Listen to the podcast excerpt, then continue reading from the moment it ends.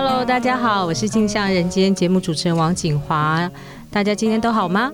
今天在我们录音现场邀请到的来宾是《镜周刊》人物组的主笔陈红景。红景，请先和听众朋友打声招呼。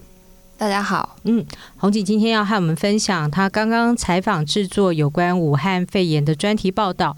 我想这绝对是近期大家最关心的一个话题哦。除了每天看疫情相关的新闻，不晓得听众朋友们，你是不是也跟我一样，比往常更经常性的戴起了口罩？我觉得口罩是一个人与人的界限和隔离的象征。在台湾，我们现在只是把自己的脸密封在口罩里；在中国，则是把人封在家里，甚至封在社区里，封村封城，长时间活在封闭的环境里。大家免不了会有种种自私、猜疑、烦闷，于是我们可以看到，比病毒传播速度更快的是人的恐惧和随之而来的敌意。在恐惧和敌意下，要采访到深度人物故事，其实蛮不容易的。所以我想请教宏景，几乎所有媒体这时候都在做武汉肺炎的相关报道，当初是为什么会锁定在滞留湖北？逃与不逃的台湾人，你好像说了有好几种回来的人、回不来的人，各式各样的选择。嗯，当初为什么是选这个角度来做题目？呃，那个时候看到新闻的时候，因为第一个是地缘的关系嘛。那其实大家知道说他在中国，大家说他是九省同区，那现在他宛然变成了这个病毒的中枢，然后街头像是一个死城一样。那刚好是二月三号的深夜，就是第一班飞机，呃，包机带着两百四十七名滞留武汉的民众返抵国门。那那个时候就是会觉得到，呃，就就会感觉到说，哎，未来其实我们的台商、台商也好，或是在那边的台台湾人也好，会有越来越多这样子的情况。那武汉只是第一个封城的地方，可是我们后来看到，其实很多地方都是封城，或是半封城，甚至是。封楼的一个状态，所以那个时候就会觉得说，哎，他们会不管是包机有没有成功的回来，那他们在这中间做的各种的选择，其实都是第一批就是很核心的，呃，会遇到这样子的事情的人，所以就会觉得说，哎，那。呃，希望可以采访到他们，然后去拿到他们第一手的说法。嗯，可是这个题目的时间压力非常的赶哦。嗯、那在这么赶的情况下，你当初怎么联系找到这些受访者？接触的过程是怎么样？呃，这个这个。题目故呃，这个故事是我和我们的同事尹余欢一起操作。那我们大概是从二月三号深夜第一班的包机回来，一直到呃十二号出刊，大概有一周的时间可以去操作。那呃情况其实是这周其实是蛮混乱的。那尤其是呃随着。呃，一个台商飞机上的一个台商确诊，大家应该都还记得阿中部长落泪的那一幕嘛？所以恐惧和各种衍生出来的复杂情感，再加上呃网络的催化，其实一直在在发酵。那那个时候，包含呃第二班、第三班飞机什么时候出发？因为到现在还是有防疫和两岸沟通上面的因素，那这批人还没有回来，所以那一周之中有很多的讨论。那那个时候，我和呃尹余欢，其实我们就是分头去找，那各方面的消息其实都还蛮乱的，所以一开始当然是先透过认识的台商朋友去问。那其实，但是这一条路，也许有些是在武汉的台商，他们真的。本来在那边的人，他很早就会发现苗头不对了，所以他很多其实是在出国了，或是早就回台湾了，或者是他就是在中国，但是他就是很有意识，很早就待在其他的城市，就打死也不回去武汉。嗯，所以就是这一条路就是行不通。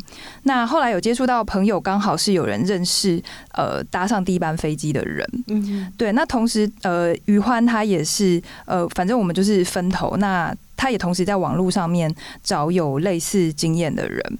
那在截稿之前，蛮幸运的是，我们有四组的人士是愿意受访。嗯哼，对。那其他有一些是拒绝，其实我们也很非常的感谢，就是说其他有一些是拒绝我们的访问，就是连匿名都不愿意。嗯哼，但是他，但是他愿意就是跟你诶聊一聊啊，然后谈一下事情的背景，然后你可以去找怎么样的 key man 去去去接触到这些人。嗯，对。那。就是说，这些不愿意接受访问的人，他们其中当然也害怕碰触疾病的标签嘛。那呃，即使我们一再的保证说会在文章里面去执行很彻底的去识别化跟化名。大家可以看到，我们就是文章杂志里面很多是用插图的部分来来表现，其实也是有这个考量。嗯，那就是说保障他们，对对对，他们是其实很害怕受到辨识啊。那这这里面当然也有在中国深耕已久的台商二代甚至三代，那他们怕触碰两岸的敏感神经，所以他们是连匿名都不愿意，但是还是呃愿意帮忙我们很多这样子。嗯呃，这一群人物故事的处理方式很特别哦，你是采用一组一组的人，当初为什么会想要用家庭啊或是群体为单位？呃，你的考量是什么？然后文章的标题是《致湖北台人逃与不逃实录》，文中提到的四组故事，呃，是不是也分别介绍一下他们大概的情况是怎么样？呃，我们想要特别谈的是，就是说，其实很多人媒体，包括媒体也好，就是说都会直接以武汉台商来称呼这个群体。是，那其实。呃，我个人认为这个是太过简化。那事实上，为什么这样说？其实以我们访到的四组人为例子，其实只有一组是传统意义上的台商。那在事件还没有，就是说，其实。就我们自己遇到的样本，当然没有很，但当然没有一个官方的数字啊。但是其实因为事件是发生在农历过年的期间，所以其实陆佩带小朋友回去探亲的例子还是居多，还还呃，我不能说居多，就是说还是蛮多的。那当然说我这边没有连，就是官方也没有具体的数字。那只是觉得说，哎，如果用仅仅用台商去形容这个群体，其实是把这群人的生活啊，然后还有尤其是这个时候出现在武汉的原因，还有事件的背景，都都显得太。扁平了，是对。那我我举我们分享的四组的台湾人的故事为例，其实第一组是我我是我最我个人最喜欢的一个故事，因为他们完全是就是说跟跟武汉没有什么渊源，就是说他们是一对夫妻，那他们本来是打算去武汉宴客，就是说因为那个男方的父亲跟。跟武汉是有渊源的，所以其实机票啊，然后这些过呃，就是一些仪式啊，其实很早就决定了。那就是说，但是他们去就遇上封城了。那呃，再来也有是说有一个糖尿病的妈妈，她去跟她最小的儿子过年，那她过去之后也就遇到封城，那到现在还不敢回来。所以儿子是台干还是台商？呃，儿子是台台。创业的台青算是台商啊，哦，对，就是在那边他自己有呃创业啊，然后参加很多的的的投资，然后在那边有自己的事业，嗯、然后也就是说也和当地武汉的武汉的太太结婚。哦，对他太太本身就是在在湖北的，就是本身就是湖北土生土长的人，这样子，对对对。那呃第三组是带着两岁的小朋友去宜昌探亲。那就是说，他们是也是一对年轻夫妻。嗯、那因为夫妻其实身体都不太好，那。机呃，就是说，他们后来就觉得说，机上就算有人发烧，他们坚持也是坚持要带小朋友小朋友回来，因为实在是他们觉得撑不住了。嗯，对。那其实那还有一个是也是很有趣的，就是说他是他是个人接受访问，因为他就是一个人在那边，他并没有任何的 亲戚跟他一起过去。嗯，他其实是在那边工作的呃一个蛮年轻的台湾人。那他是一个他就是做音乐这方面的的工作，是那就是说在那边他。来来不及走啦，等于是来不及撤，然后就遇上封城，然后包含说他曾经跟当地的中国同事谈到台湾的情况啊，或者是说可能会封城隔离，然后会。他们当地讲比较不好听的话，就他就被人家骂说你瞎瞎鸡巴讲，嗯，对。然后后来那个他的同事就跑走了。那回过头来讲说，为什么我们会用一组一组的故事来讲？其实那个时候的设定是觉得，哎，其实新冠肺炎疫情传出来这么久了，那为什么这群人会这个时间点还要去，或者是还出现在武汉？对，就说个体以外，其实会有一些呃。羁绊或是牵绊的原因，是不是个人就可以决定的？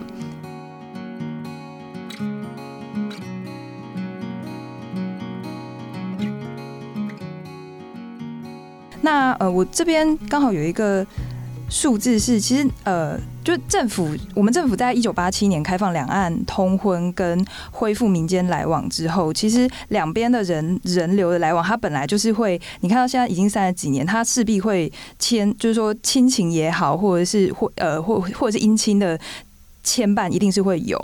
那内政部这边有一个数字是两岸通婚的数字，它最高是落在两千零三年，嗯、那个时候一年就有三万四千一百零九对的两岸婚姻是是结婚的，嗯、所以可以可以可以可以想象，就是说呃结婚或婚姻或者是在更之前的家族的牵绊。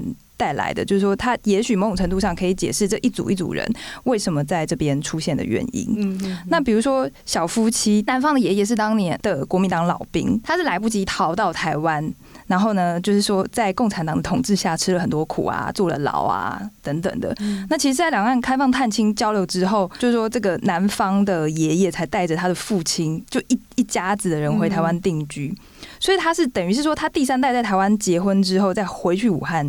宴客，嗯嗯嗯。那其实这对小夫妻，尤其是女生，她对武，她第一次踏上武汉，她对那边根本就一点一点概念都没有。嗯，那就是说要不要过去宴客，其实等于是说他们用一组的人来呈现，就是说他就很自然的就可以，呃，透过对他们夫妻的访谈，其实就很自然的，就是说我们就会知道说为什么他们会在亲情和疫情里面一直在拉锯。嗯，对。那就是说，好吧，他们就是一直在看这个警示灯号，最后还是决定好快去快回。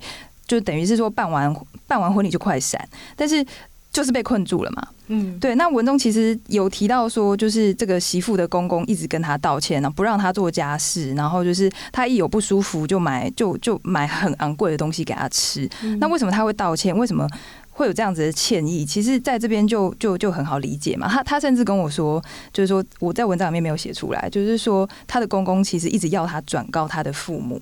就是要跟人家的爸爸妈妈道道歉。我把你的女儿带来这边，然后面对这个危险，对，然后我我把你的女儿陷入这样子的险境，嗯，对，所以人跟人之间为什么最后会做这些决定，还有他们怎么样去承担，还有面对自己所做的决定带来的后果，嗯，呃，我们是觉得说，希望借此可以从一个群体或者是家庭里面的互动去去去凸显出来，对，那呃又另呃又。我另外举一个例子，是在宜昌探亲的那一对那一对夫妇，呃，夫妇身体都不太好。嗯，那就是说，在我们这一这一系列的专题里面，算是我们觉得是最呃最情况最比较不乐观的一个、嗯、比较危机。对对对，嗯、因为其实他他太太其实是陆配二代。就是说，太太就是这个年轻，差不多就是呃二三十岁的这个女孩子，她的妈妈本身就是陆配。嗯那么那妈妈嫁来台湾之后，其实早就申请规划，那口音啊那些，其实就已经是台湾人了，很融入这边。对，那这次他们是带着两岁的小朋友回去。好，那其实很多人的疑问会说，你为什么这个时间点，你你就是要搭上那班飞机过去嘛？嗯、那他跟我说，那我外婆都已经。外公外婆八十多岁了，嗯、我们都已经三年没有见到外公外婆。嗯、那大家也知道，说老年人就是见一面少一面嘛，所以这个时间点他们出发，其实本来也是想要快去快回，刚好是农历过年的时间。嗯、对，那但是。还是就是集体被被被困住了嘛，所以其实它同样也是，当然是跟第一组故事是完全不一样的故事。但是其实我们也可以看到，同样的是在疫情和亲情里面，他们存在的拉锯。对对，那所有的决定当然都有风险，那他们刚好就是刚好一头撞进去这个风险里头，而且他们还带着还带着小朋友，两岁的小孩。对对，嗯，对。那在另外一组是有一对母子，是儿子的化名叫做于小鱼，那妈妈叫做林淑女。那这个林淑女她患有糖尿病，那她是年假的时候去探视她最小的儿子。嗯，那儿子就呃刚才有提到说他娶了陆佩，然后在武汉也是定居了十几年，在那边也是买了买了房子。那其实武汉是一线城市嘛，其实跟台湾的舒适度比起来，其实其实其实是差不多的，所以他在那边也是适应的很好。那妈妈当然有说，她出发之前那些邻居啊，就会说啊，武汉好可怕啊，你还要去吗？那其实亲友都是有呃，也是有劝阻啊，或者是要他注意这样子。可是他的小孩就在对面啊，而且就是他，就是他，就是最小的。他他是说，他是用闽南语跟我说啊，就熊听啊熊岁喊给那这样子，妈妈东西安呢，就是说，而且他本来的机票就已经订好了嘛。那再加上他的先生过世了，以前他在台湾还有先生可以一起，就是一起过年嘛。那现在就是说，因为这个于小鱼的哥哥姐姐都结婚了，所以这个这个老妈妈她也是犹豫了很久，那就觉得说，那我就干脆去找我儿子吧，反正老老伴也不在了。嗯，那他他看看似做对了一件事情，就是说他平常只会带一个一个月的糖尿病的药物，但是这一次他也不知道为什么，他就是拿了三三个月足足的份。嗯，那一样是被困住了。那透过访问这一对母子，其实呃很可以感觉到他们对彼此的呃忧心、担忧，还有很很紧密的的连接。对，那其实我们的标题写的是说，致湖北的台湾人逃与不逃的的的实录。那其实呃这一对母子就是说，他们就是决定不逃。那他们当然是就是说居家隔离是不太方便，但是还是可以定期的出门去采买。嗯，那儿子他有问妈妈说，那个其实因为他们是在武汉的。就是第一批撤的人，嗯、所以如果妈妈跟儿子有意愿的话，他们其实是搭得上第一班二月三号的东方航空。那儿子就有问妈妈说：“你你别等 keyboard 这样。嗯”那妈妈想了一下，妈妈说：“我不干。”嗯，对，就是说为什么？因为他们其实都说看不见的东西是最可怕，这也是后来我们用在这一组人物上面的的标题。嗯嗯。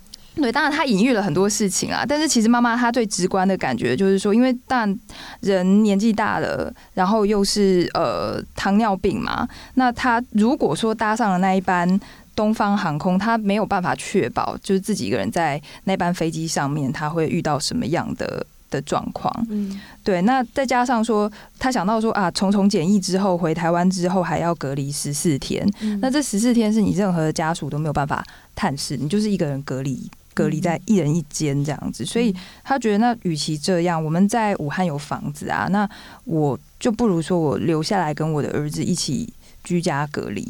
那儿子是很尊重妈妈的决定的。那其实儿子后来也有说，他听到妈妈的决定，他就是。松松了一口气，嗯，对，所以我们要谈的就是说，这个群体前往武汉背后的原因就是是不一样。但是当你去细究每一个故事的脉络，那从人性的角度出发去看的话，呃，我会同理他们的的的选择，嗯，就说这群人跟病的距离实在是就就就是很近，可是他跟家又很远。那不管他是否选择回来，就是他是。逃或是不逃，就是说，他们其实在这背后，其实是一组一组人，他们在风暴里面很很纠结的一个一个心路历程。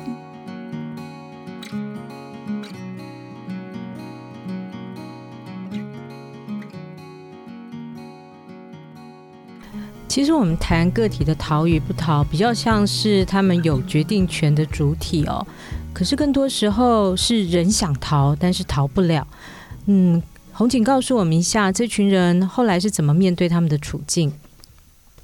呃，其实逃不了，是我个人认为是比较比较最最最惨的状况啊，因为他他他是处于一个很被动的状态。嗯、那其实处境最就是最最让人同情的故事，应该是在宜昌的那一对带着孩子的夫妻。那我打电话过去的时候，有谈到一个场景，就是让人觉得还是。还是蛮蛮蛮血淋淋的，就是说，其实我跟他通话的时候，他是他的楼刚好是被封了，这样。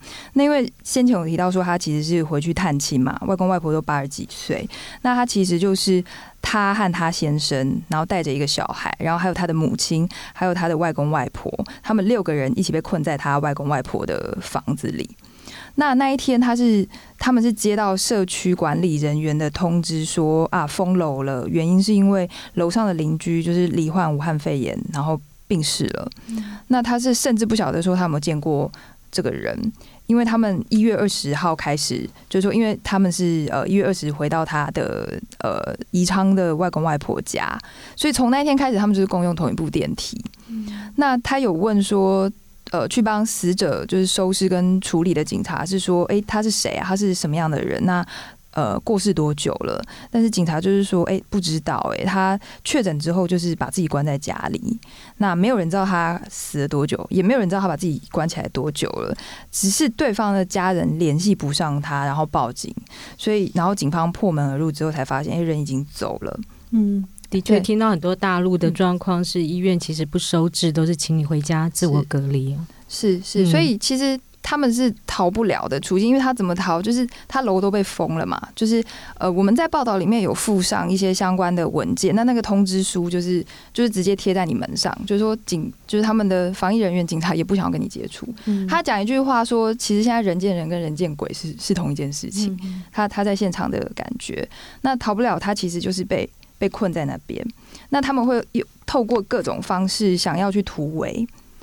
那在文章里面，其实专题里面，呃，我有提到说，曾经有人想要把回台湾的机位让给这一对带着小孩的呃宜昌的夫妻。那其实呃。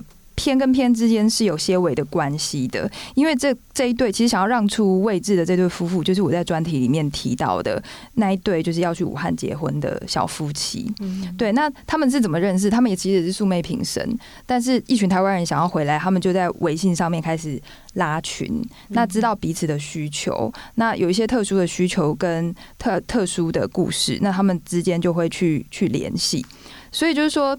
用组跟组之间的故事来，其实也可以看出，在一个大的群体里面，他们的共性，还有很多彼此的有机的牵动和连接。嗯，那呃，小夫妻他们在武汉其实是有跟台办请求，把机位换给这一对宜昌的夫妇，但是被拒绝了。那根据他们的说法是，其实其实是一个很单纯的地地缘的原因，因为其实路啊都封了，桥也都封了嘛。那当天台办就是安排车子去接送，宜昌太远了，他们在封城的状况之下，实在是接不到，嗯，而且飞飞机马上就要飞了，所以在这样子的状况之下，就是说，即使有人要让位给你，你都逃不了，嗯嗯嗯。那这样子逃不了的例子其实还有很多。那有一些是可能愿意帮我们背景说明，但是不愿意正式受访。是对，但是其实我们知道蛮多是去探亲或者是在武汉中转的的台湾人，就是说他就是被他就是被困住了。那其实如果你在那边是有恒产的，比如说你在那边有房子，然后你已经建立你的人脉网络，就是你已经在那边安顿下来的，你未必会这个时候想要移动。嗯，那真的是想要移动的，其实。其实是，就是我甚至会想要这个时候去冒那个风险回台湾的，被困住的很多，其实是临时过去探亲或者是在那边中转的台湾人，因为毕竟他们只要出门一趟，搭车去医院健检，因为他们上飞机之前是要有健康检查的证明。可是你为了要去证明你身体是健康的，你就有可能染病。哦，对对，所以这其实每出门一次，尤其医院现在大家都不敢去嘛，可是。可是你上飞机，你就是一定要去一趟医院，嗯、所以其实每一关都是风险。如果人不是万不得已的话，他们是不会想要去、嗯、去去去去移动的。那其实逃不了的人，他们试过的各种方法，当然包含就是说，就我所知，找台办、找统战部，或者是说打给海基会啊、陆委会啊，其实都大家都尝试过，但是。其实受制于现实环境，还有两岸之间很复杂的情势，包含大家可以看见的中方的不配合嘛。对。那在这整个过程里面，其实都增加他们回来的难度。就是说，它不是像是其他的国家撤侨就撤侨这么、嗯、这么这么这么这么简单。那其实其他国家撤侨也不简单。哦、好，对对，但是就是说，他们这一批人想要回来又更困难了。嗯。那在这种密闭而且恐惧的情况之下，人心会产生很多可能的变化。那这些人有有些人，他们是透过家人跟朋友不停的对话去，去去去去让他相信他未来是有希望的。那有些是有呃自己有宗教信仰，那透过宗教去找寄托。那有一些。他就会需要一个出口嘛，情绪需要一个出口，所以他会怪罪。我们也可以看到，呃，有各各式各样的他们的怨言，会怪罪自己没有办法控制的对象和事物。其实也是在这个这个世界还在发展，但是也是到现在还是常常可以看到的事情。嗯，这个所谓搭乘东方航空回来的第一批人哦，在我们录音的这周，终于解除了他们的隔离限制。你的文章写到的是隔离初期的状况，那谈谈这群人后来怎么了？你们后来还有联络吗？呃，包含我，我和余欢其实各自都有接触到已经回来台湾在隔离的这一群人。那我们和受访者都还是有保持联系的。那呃，我自己的接触到的是这一群已经平安平安离开隔离点的人，其实有人在隔离的两周之内是有人发烧的。嗯、那当时他还去住进去那个负压隔离病房，那现在已经是健康的出来，而且呃筛检了三次，确定都是阴性。那平安的回家，并且在家里进行居家隔离了。对，那还没有回来的人呢？就到目前我们录录音为止，还还是没有传出包机的消息嘛？那他们也是组成了很积极的群体，当然大家心情现在都不好受。嗯。那目标是一致的，不过开始就会发现说，哎，其实大家的战术不太相同，那大家就去找各自觉得有用的方法。那在这这之中，其实也会出现出呃，他们有一些意见相左的情况。比如说，有些人他主张维持低调，那有些人会主张是不是要频繁的透过接受媒体访问，持续给两岸的政府施加呃施加压力。那呃更积极的去连接外界，去说出自己的诉求。对。那其实事情还在发展中，那目前也还不晓得状况会怎么怎么怎么落幕。那这两天跟他们联系的情况是，就是都还是在居家隔离的状态。那饮食生活这些倒是都还可以，但是焦虑当然是还是不可避免的。嗯，所以他们回去居家还要自、嗯、自我再隔离十四天。对，他们自己现在还是在家庭，就是家在家里面隔离。是，对是。啊，谢谢红警的分享哦。看到红警采访到的故事，不禁让我回想到十七年前 SARS 来袭的时候。当时我还是某大媒体的新手记者，我的同事呢，就是深入和平医院采访超过一百小时的第一线记者。我自己当时也在其他医院前线做采访，经历过 SARS，我觉得我最大的学习是，你可以选择让恐惧泯灭人性，也可以学着去掌握恐惧，展现人性。事实上，人类和病毒的战争恐怕永远都不会消失。如果你一直活在恐惧里，恐惧会耗损你的能量，身体也会变得虚弱，抵抗力更差。对抗武汉肺炎最好的方法，除了警觉、勤洗手、做好个人健康管理，请大家一定要有信心，相信我们可以度过这次难关。今天谢谢红警带来的故事，也谢谢各位收听，祝福大家健康平安。